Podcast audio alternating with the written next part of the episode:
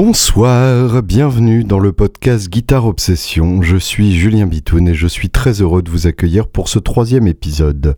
Comme toujours, j'ai mon thé noir épicé. Parce que c'est le matin, voyez-vous, et que le matin, il faut euh, un thé noir épicé, sinon c'est la merde. Alors dans cet épisode, il y a pas mal de choses dont j'aimerais vous parler. Euh, avant de commencer, je voulais vous parler très rapidement de, de mon actu, des choses qui m'occupent en ce moment, puisque euh, j'ai quelques semaines très chargées en perspective et chargées uniquement de très bonnes choses, donc autant vous en parler, euh, comme ça vous serez au courant. déjà ce soir, si vous écoutez ce podcast vendredi, donc le vendredi 23, voilà, c'est ça, le 23 septembre, comme euh, peut-être le jour de l'automne, ou en tout cas pas loin. C'est peut-être le 22 ou peut-être le 21, enfin tout le monde s'en fout. Euh, je serai à Poissy au Batignolles avec euh, Elvis Chedal anglais à la batterie et François Delacoudre à la basse, qui sont à peu près les deux meilleurs musiciens que je connaisse du monde. Euh, le lendemain, nous serons à Clichy, à l'espace Henri Miller, et là ça vaut vraiment le coup de venir, c'est la Guitar Fest. Alors le principe de la Guitar Fest, c'est un truc que j'ai mis en place il y a 4 ans à peu près. Euh, ou trois ans, je sais plus trop, où en gros le trio reste en place euh, tout du long, c'est-à-dire avec Elvis, François et Michael, et euh, des invités se succèdent avec nous.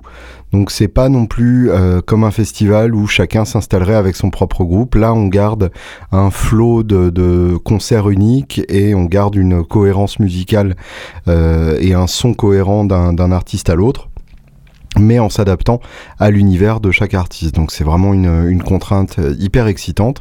Et puis ça permet de, pour le public d'avoir quelque chose de, de, très varié et en même temps euh, un truc dans lequel on s'immerge vraiment.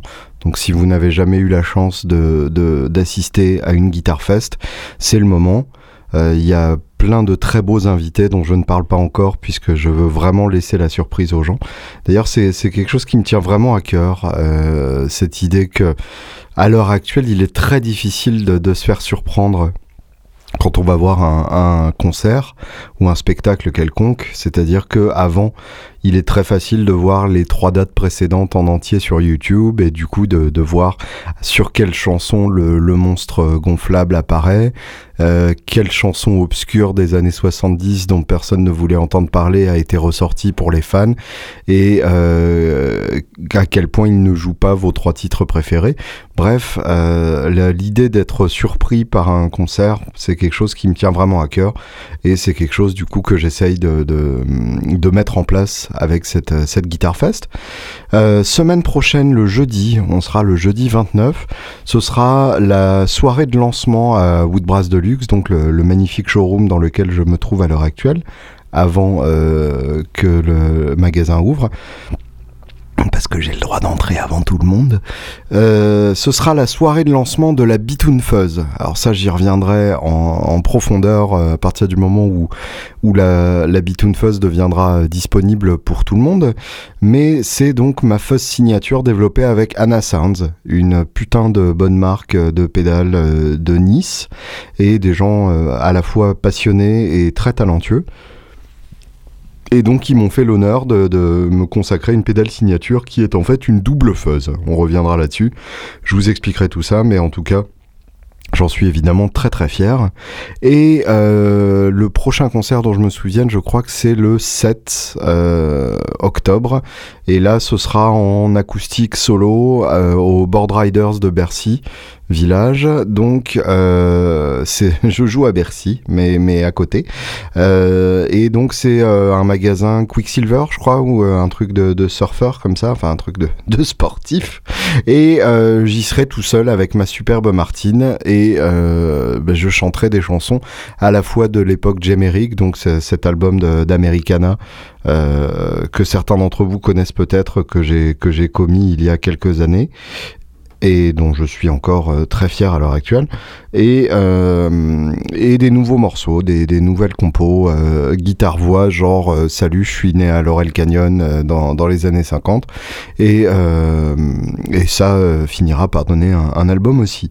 Bref, il y a plein de news cette semaine, des choses réjouissantes, des choses nettement moins réjouissantes. Alors au rayon des choses réjouissantes, un nouvel EP de Ghost. Alors je sais que c'est un groupe qui polarise énormément les fans de, de métal, les fans de rock en général. Ghost, c'est donc ce groupe américain dont personne ne sait qui ils sont parce que ils sont cachés derrière des, euh, des masques euh, façon Eyes White Shut et avec euh, Papa Emeritus, donc le, le, le pape satanique de cette magnifique secte qui est donc un, un, grand mec avec un grand chapeau de pape et, et un costume improbable, assez fascinant à voir. Hein. J'ai eu la chance de les voir en, en concert il y a, il y a un an et demi. Et je dois avouer que ça m'a bien scotché, euh, présence scénique énorme et puis très très gros son.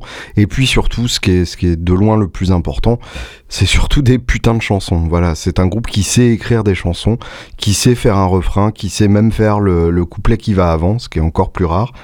Donc vraiment un groupe qui mérite d'être exploré. Alors certains trouvent que c'est trop pop, que ils ont cette image métal, mais qu'en fait ça n'en est pas. Alors effectivement, euh, c'est pas du tout euh, du, death metal suédois norvégien, euh, mais c'est du très bon rock ou du très bon hard rock à l'ancienne. D'ailleurs c'est vraiment des sons de guitare façon années 70, euh, genre Gibson dans le JMP. Là en l'occurrence des, des Gibson RD, donc vraiment machin euh, que, que, Page a utilisé pendant à peu près 20 minutes et euh, qui, a complètement disparu entre temps. Et donc en plus, il ramène ça à la mode, c'est quand même assez cool. Donc en gros, le, son, l'univers sonore, c'est vraiment euh, SG sur JMP et roule galette. Et c'est vrai que ça marche très très bien. C'est les deux gratons des, des mains droites assez spectaculaires. Et donc ils sortent un nouvel EP, Pope Star donc un jeu de mots entre pop star et pope, le, pape, euh, et pop star donc euh, et comme euh, If You Have Ghost, un EP de reprise à un titre près. Et évidemment, c'est ce titre-là le meilleur, donc ça vaut vraiment le coup d'écouter. C'est déjà sur sur les plateformes de, de streaming illégales.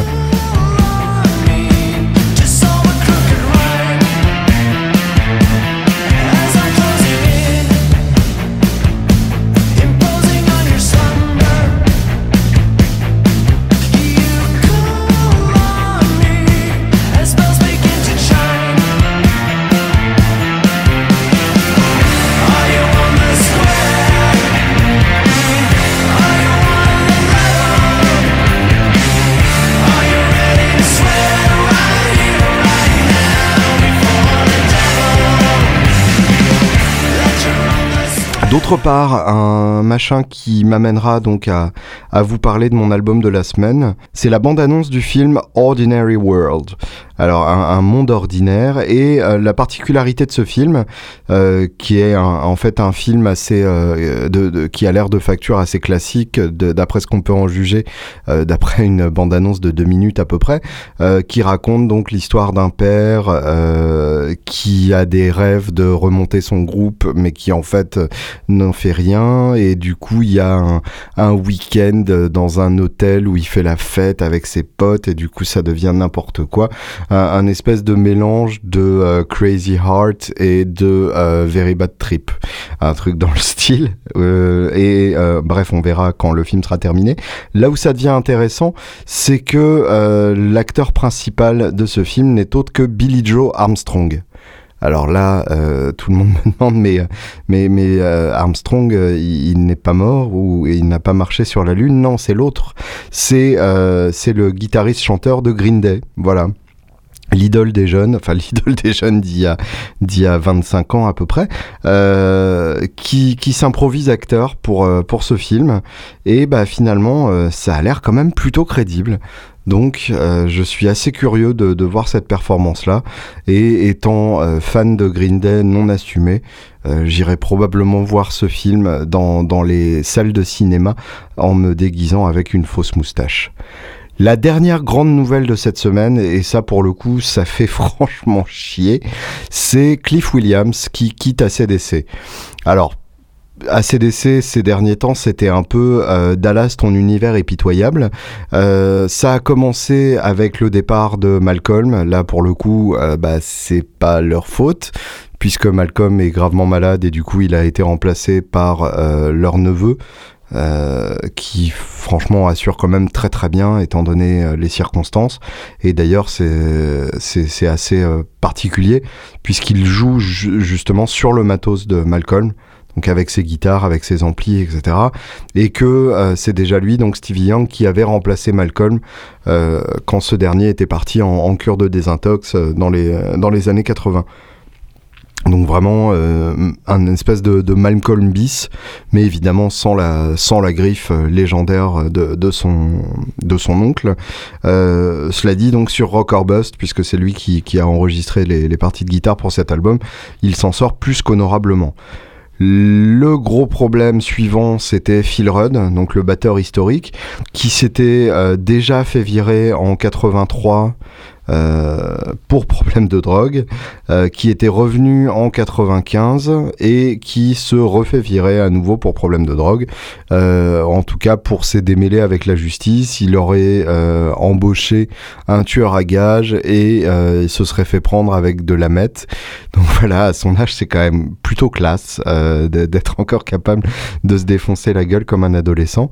Mais bah, du coup, c'est nous qui sommes punis puisque c'est Chris Slade, le chauve batteur de la période Razor's Edge qui revient. Et euh, le problème, c'est que Chris Slade, c'est un très très bon batteur, mais c'est pas un batteur d'ACDC. Phil Rudd est, complètement indissociable de, ce groupe et du son de ce groupe, et forcément, euh, ça marche beaucoup moins bien. Là où ça devenait carrément euh, très problématique, c'est le moment où Brian Johnson a pris une pause slash s'est fait virer du groupe. Euh, ça a été un, espèce de feuilleton euh, qui, date d'il y a pas si longtemps d'ailleurs, il y a, il y a 4 mois, quelque chose comme ça.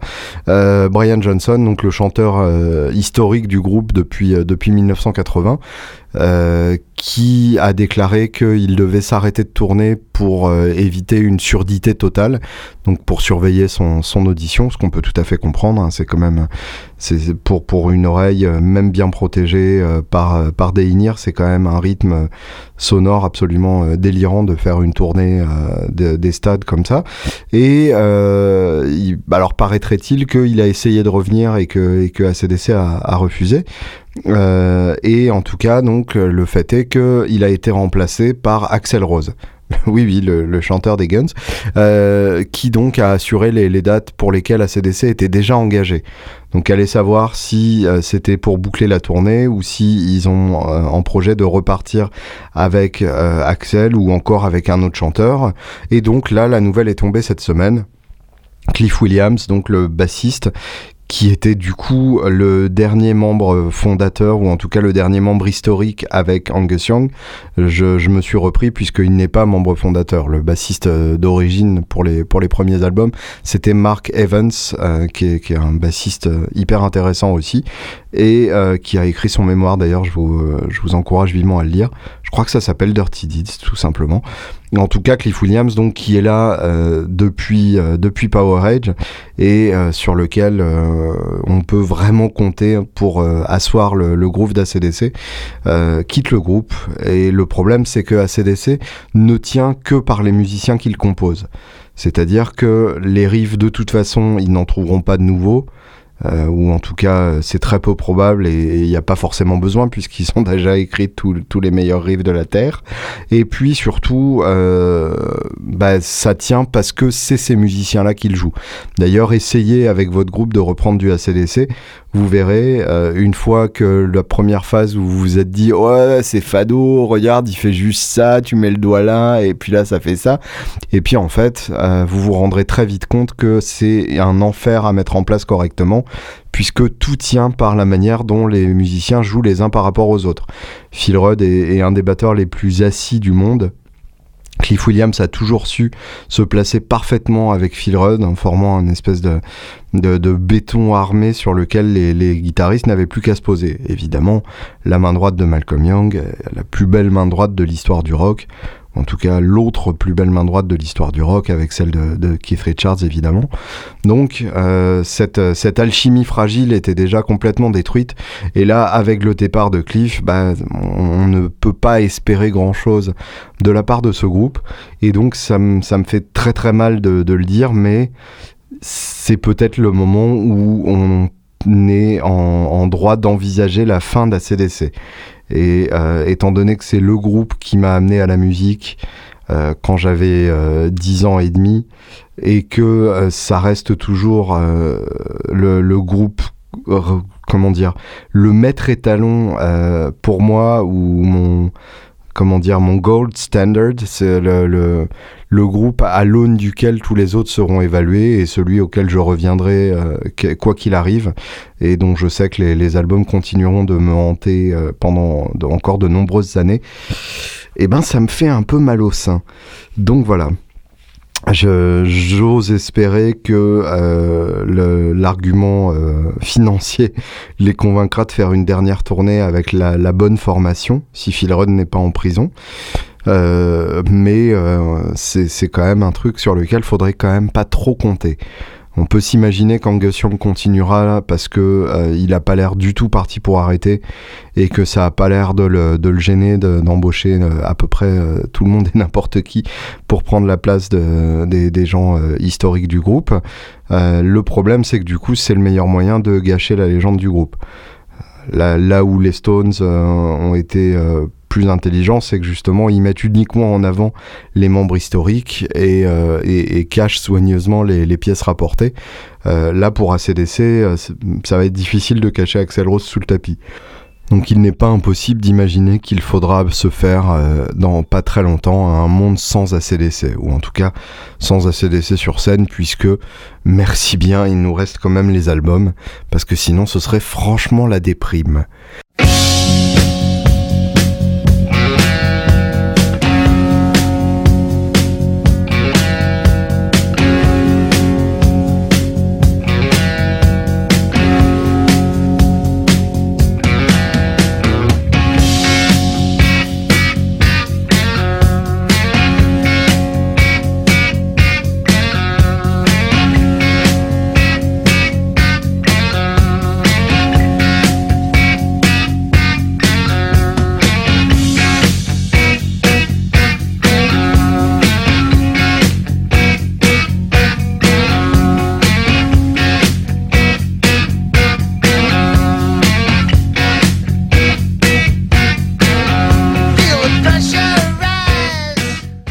Passons à un sujet un peu plus gai, le matos de la semaine. Voici donc le générique en direct.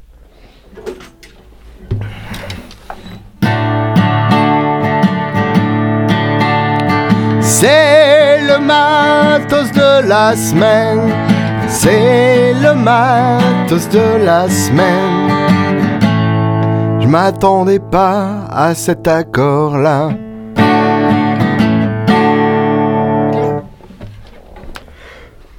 Et le matos de la semaine, c'est donc la Fender Bass 6. J'avais envie de vous parler de cet instrument bien particulier, tout simplement parce que je viens d'en rentrer une au showroom ou de Bass Deluxe. Et il s'agit donc d'un instrument que Fender a fabriqué entre 61 et 75. en l'occurrence, donc le, modèle Custom Shop que je viens de, récupérer entre mes doigts boudinés euh, est une reproduction de 61 et donc la première année de production, et c'est une Candy Apple Red avec tête assortie. Voilà.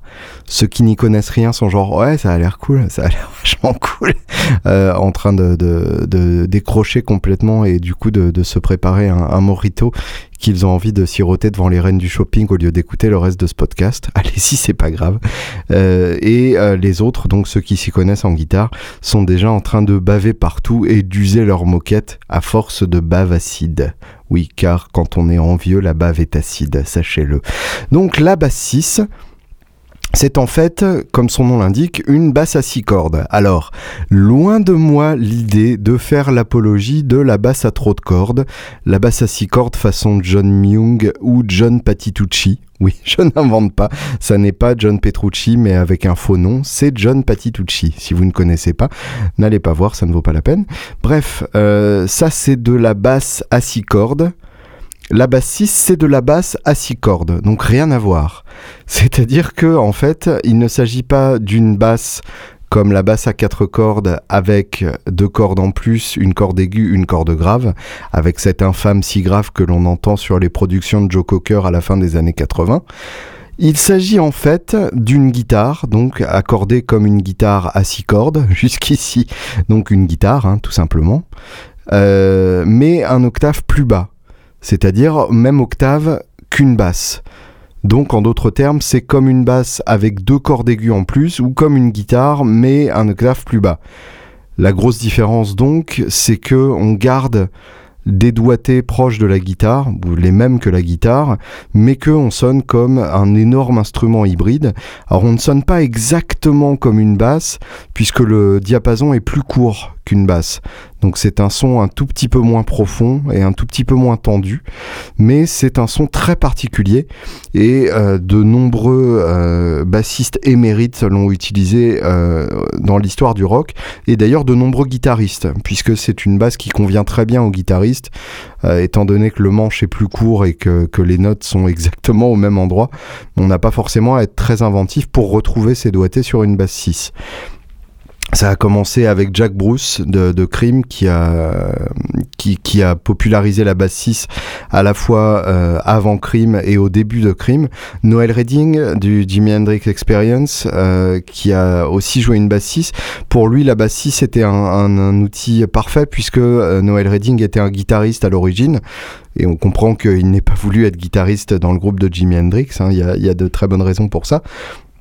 Et du coup, il s'est mis à la basse 6, ce qui lui a permis de faire la transition vers la basse en douceur.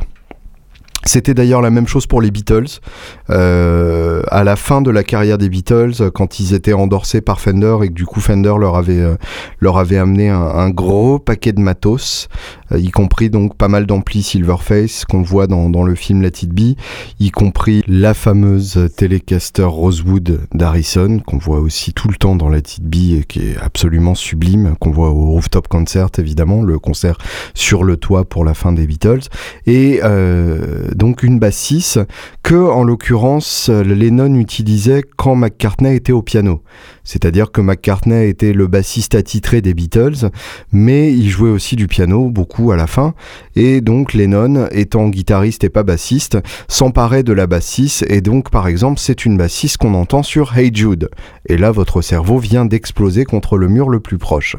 On entend aussi de la bassiste dans Soft Machine, et là c'est intéressant, puisque dans Soft Machine la bassiste est utilisée comme une basse, tout simplement, par le bassiste qui euh, l'utilise vraiment de la manière qu'on euh, utiliserait une jazz bass ou une précision. Donc ça c'est bravo. La bassiste a aussi été utilisée comme un instrument solo.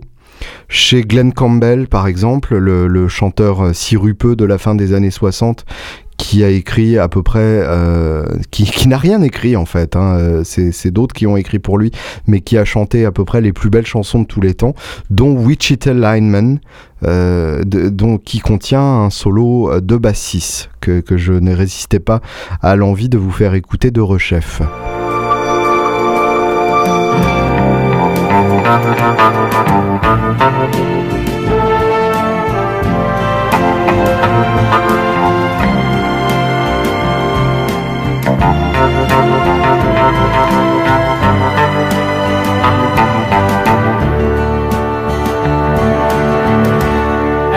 I need you more than want you. And I want you for all time. And the Wichita lineman is still on the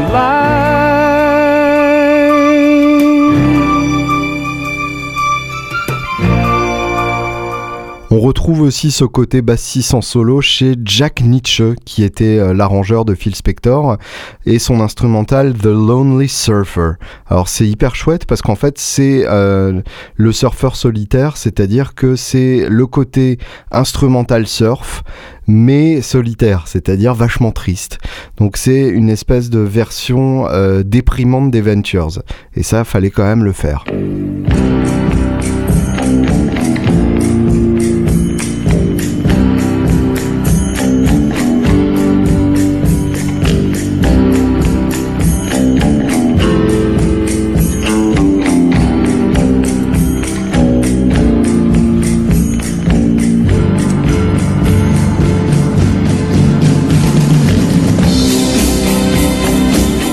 Toute modestie, je me permets de m'inclure dans cette liste, puisque sur le premier album du Julien Bitoun Trio, qui s'appelle Carrots and Peas, il y a un titre qui s'appelle Tarantino, et qui est un instrumental surf qui a entièrement été enregistré à la basse 6.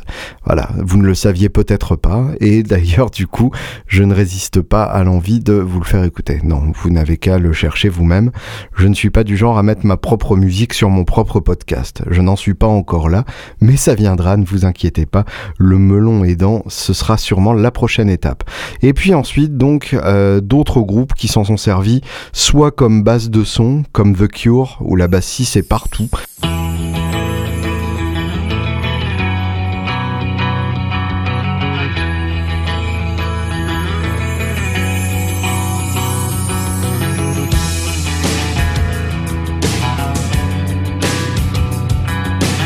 et euh, Aerosmith.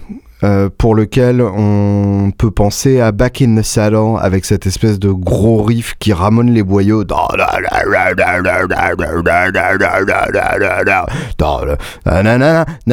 Voilà, si vous n'avez pas reconnu, c'est que vraiment vous n'avez jamais entendu Aerosmith. Et donc là, c'était encore une fois une basse 6 qui permettait de faire cette espèce de gros riff subsonique.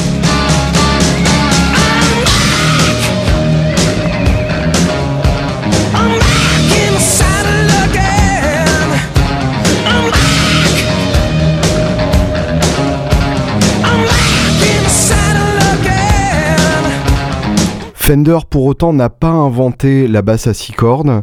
Euh, l'idée, de toute façon, d'une guitare baryton remonte à très très loin. Mais euh, la première solid body baryton euh, connue, c'est donc la Dan Electro. La, la, fameuse basse six cordes tous les musiciens de session de country de Nashville ont utilisé pour doubler les parties de basse. Et d'ailleurs, on l'entend aussi chez les Stones utilisé comme ça. Et euh, c'est vraiment la référence dans le domaine. Mais c'est un son beaucoup plus fin et euh, beaucoup plus claquant que la basse 6. D'ailleurs, la basse 6, on a cette configuration un peu particulière.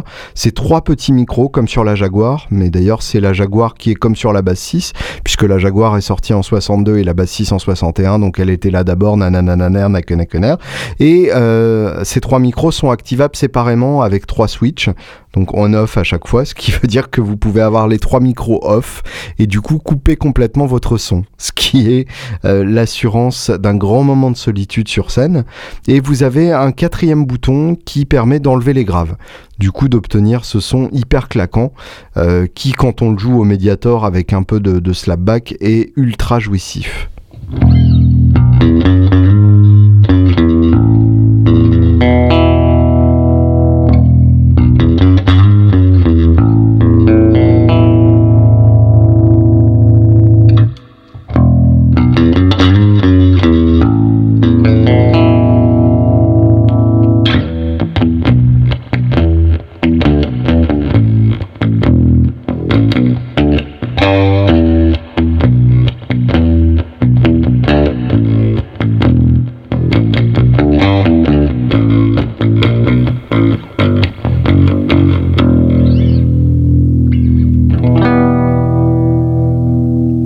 La Dan Electro donc était la première historiquement, mais la basse c'est vraiment la basse 6 cordes de référence, celle que tous les guitaristes sérieux se doivent d'avoir dans leur arsenal, puisque c'est une couleur qu'on peut ressortir quand on veut pour faire un truc surprenant, inattendu et toujours classe. Il est temps maintenant de passer à l'album de la semaine, et pour ceci donc un jingle.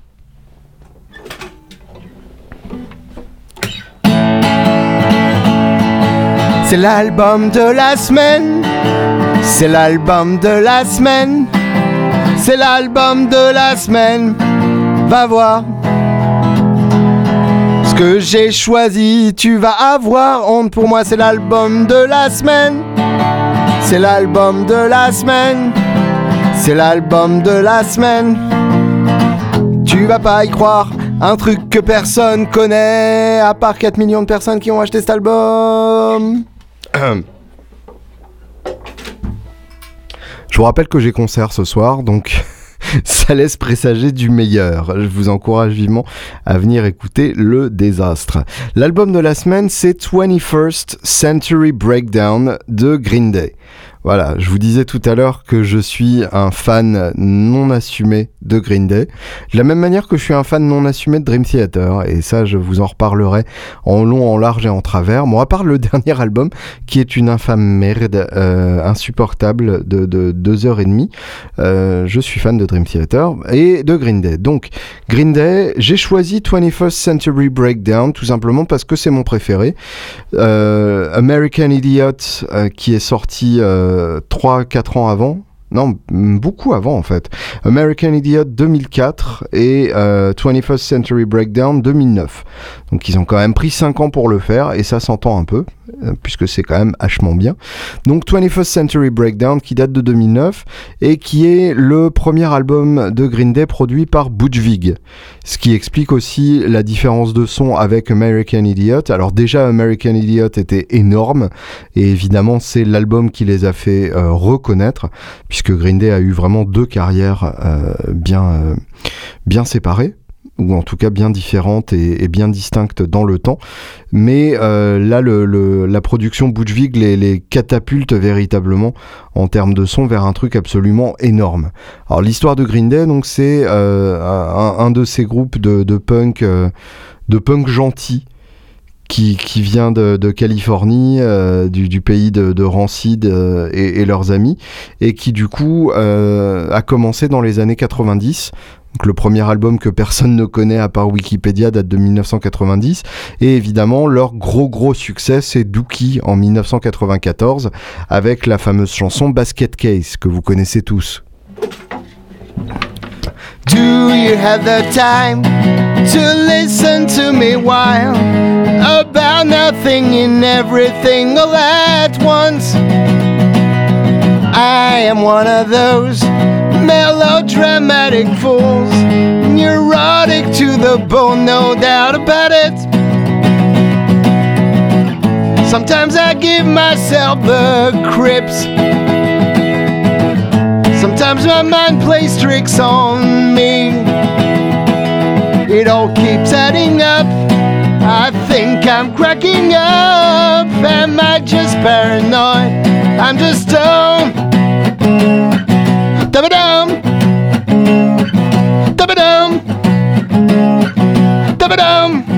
Voilà, super bien la ligne de basse qui vient faire Tabada en plein milieu. Bravo Green Day, bravo. C'est quand même une putain de chanson.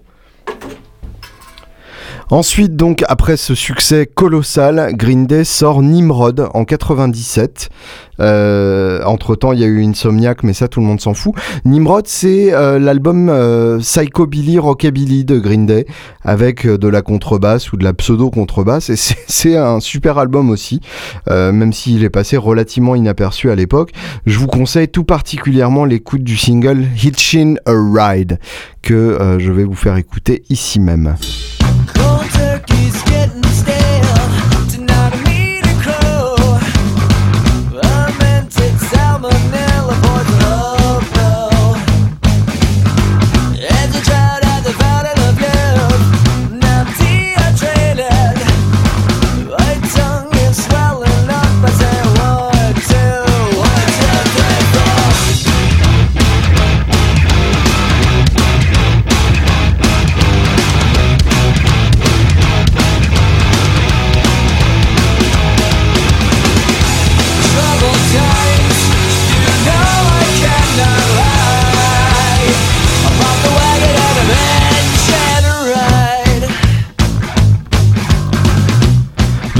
2004, c'est l'explosion avec American Idiot et 2009, c'est 21st Century Breakdown.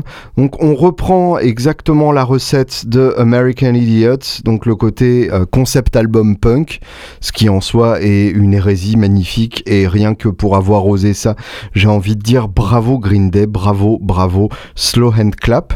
Et euh, donc c'est euh, une histoire d'amour, hein, évidemment, entre deux adolescents troublés qui deviennent deviennent le symbole de la rébellion des jeunes contre ce système qui nous, euh, qui, nous accule. Voilà, c'est un une espèce de système qui ne fait rien qu'à nous acculer.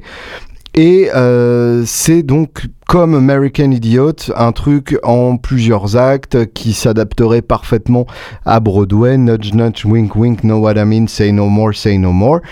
C'est donc ce qui est arrivé quelques années plus tard. Le fait est que dans tout ça, au-delà du côté un peu prétentieux de faire un concept album punk, ce qui moi n'est pas pour me déranger, fait un super album tout simplement parce qu'il n'y a que des grands titres là-dessus.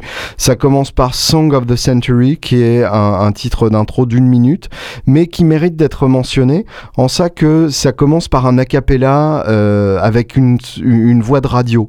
Et commencer un album de gros punk testostéroné sur un titre a cappella avec une voix de radio, je trouve ça quand même ultra courageux. Et en l'occurrence, euh, Song of the Century est intéressant parce qu'ils l'ont enregistré en le passant vraiment sa voix à la radio. En d'autres termes, donc visiblement, euh, d'après ce que j'ai lu de, l'enregistrement, ils avaient un petit émetteur radio et un petit récepteur, un petit récepteur, donc une radio tout simplement, et euh, ils ont fait passer la voix à travers cet émetteur-récepteur et enregistré le résultat qui sortait du tout petit haut-parleur de la toute petite radio à pile. En d'autres termes, ils n'ont pas fait comme nous faisons tous, c'est-à-dire de mettre un filtre avec le preset fmradio.com euh, euh, et, et, hop, regarde, j'ai une voix radio avec le médium surboosté et tout le reste coupé. Là, ils l'ont vraiment fait comme une radio et ça s'entend. Je trouve ça vraiment très beau et très poétique.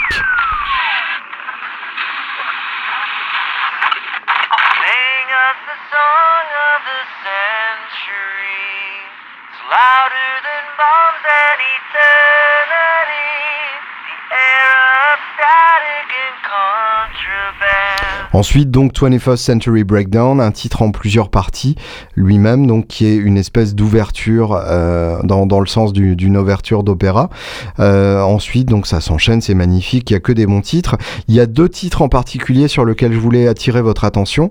21 Guns, qui est le 16e titre de l'album, donc autant vous dire qu'il y a quand même pas mal de, choses à manger euh, dessus puisque 16 euh, titres ça fait quand même beaucoup, hein, même si euh, en l'occurrence pour un groupe de punk c'est pas si surprenant que ça, puisque les Ramones il y en a 25, mais là euh, c'est des titres qui sont supérieurs à 3 minutes et qui même pour la plupart approchent gentiment des 4 minutes, donc ça fait quand même un, gros album à, écouter. 21 Guns, qui est cette espèce de, single incroyable euh, où tout euh, amène au refrain. C'est-à-dire qu'on sent dès le couplet que ça va pas être ça que euh, le, couplet n'est qu'une putain d'excuse pour arriver sur ce refrain qui est évidemment une pompe honteuse de All the Young Dudes de Mod the Hoople, mais euh, on leur pardonne très aisément puisque c'est tellement bombastique, tellement gigantesque et les guitares font tellement 4 km de haut que on leur pardonne euh, avec grâce et qu'on leur dit bravo les gars, c'est comme ça qu'on utilise 14 Les Paul Junior en même temps. someone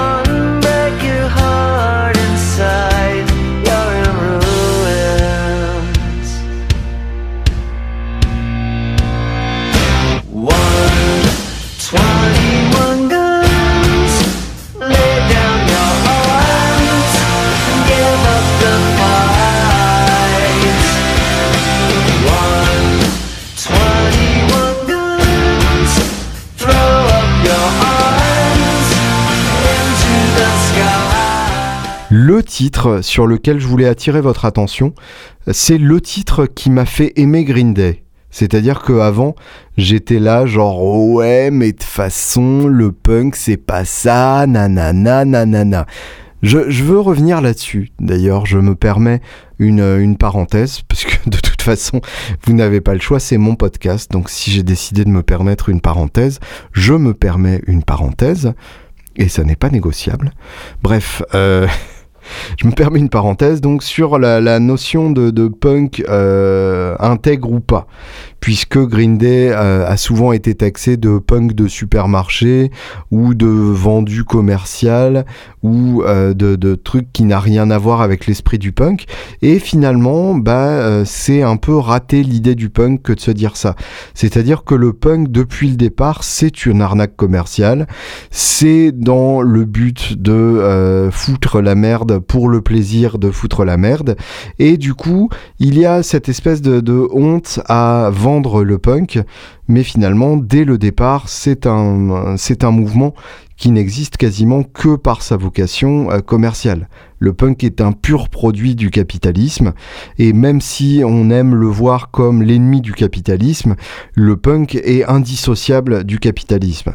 Évidemment, vous m'opposerez qu'il y a des groupes comme les Dead Kennedys, par exemple, qui sont d'une intégrité absolue, ou même qu'il y avait sûrement, euh, sous euh, le régime communiste de l'autre côté du rideau de fer, des groupes de punk où là, vraiment, on sentait la douleur dans chaque note qu'ils jouaient, puisqu'ils n'avaient pas le droit de jouer et que s'ils se faisaient choper, ça allait chier pour leur grade. Mais en vérité, je, suis à peu près convaincu que Green Day est aussi punk que les Ramones, qui eux-mêmes étaient aussi punk que les Sex Pistols, qui eux-mêmes étaient aussi punk qu'Elvis. Voilà, la boucle est bouclée. Et euh, si vous avez envie de me troller pour ça, je vous comprends tout à fait. Même moi, je suis euh, légèrement scandalisé par ce que je viens de dire. Le titre donc sur lequel je voulais attirer votre attention, c'est un titre que euh, Green Day a joué dans une cérémonie de, awards quelconque. Euh, je, serais tenté de dire euh, les, MTV Music Awards ou Video Awards ou, ou, une cérémonie quelconque comme ça où on va se faire prendre en photo sur un tapis. c'est East Jesus Nowhere.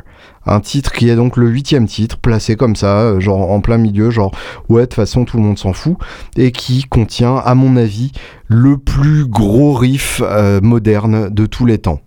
En gros, le plus gros riff enregistré depuis très longtemps à la fois en termes de son, en termes de groove, puisque c'est un titre en ternaire, et le ternaire ça fait toujours son petit effet, et euh, en termes tout simplement de composition, puisque vous allez voir, le refrain est absolument magnifique, on a l'impression d'entendre les, Beatles dans l'espace, avec de la Les Paul Junior derrière, et c'est tout simplement un, modèle de, de titre bien écrit. Je vous laisse kiffer ça.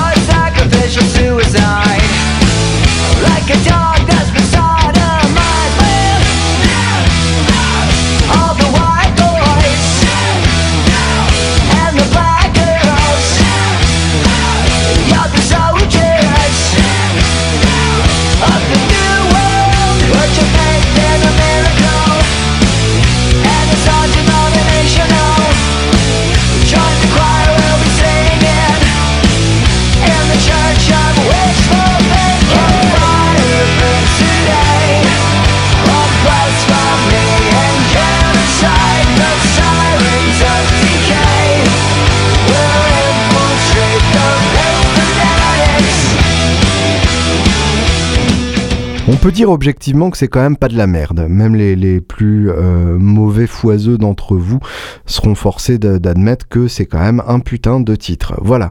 Merci à toutes et tous d'avoir écouté ce podcast. Je m'en vais vous quitter en musique et évidemment c'est encore une fois la bassiste qui va faire son apparition. Euh, cette fois-ci donc la vraie, dans la vraie vie, en face de moi et euh, branché sur un magnétone panoramique stéréo, qui est mon nouvel ampli préféré du monde. Puis il y a peut-être un moment où je ramènerai un peu de fuzz, parce qu'il n'y a pas de raison, la fuzz c'est la vie. Et tant qu'à faire, autant rajouter du sub sur la bassiste, donc ce sera la MXR Submachine, qui est à la fois une fuzz et un octaveur, histoire de bien réveiller les voisins. Bonne semaine, à la semaine prochaine.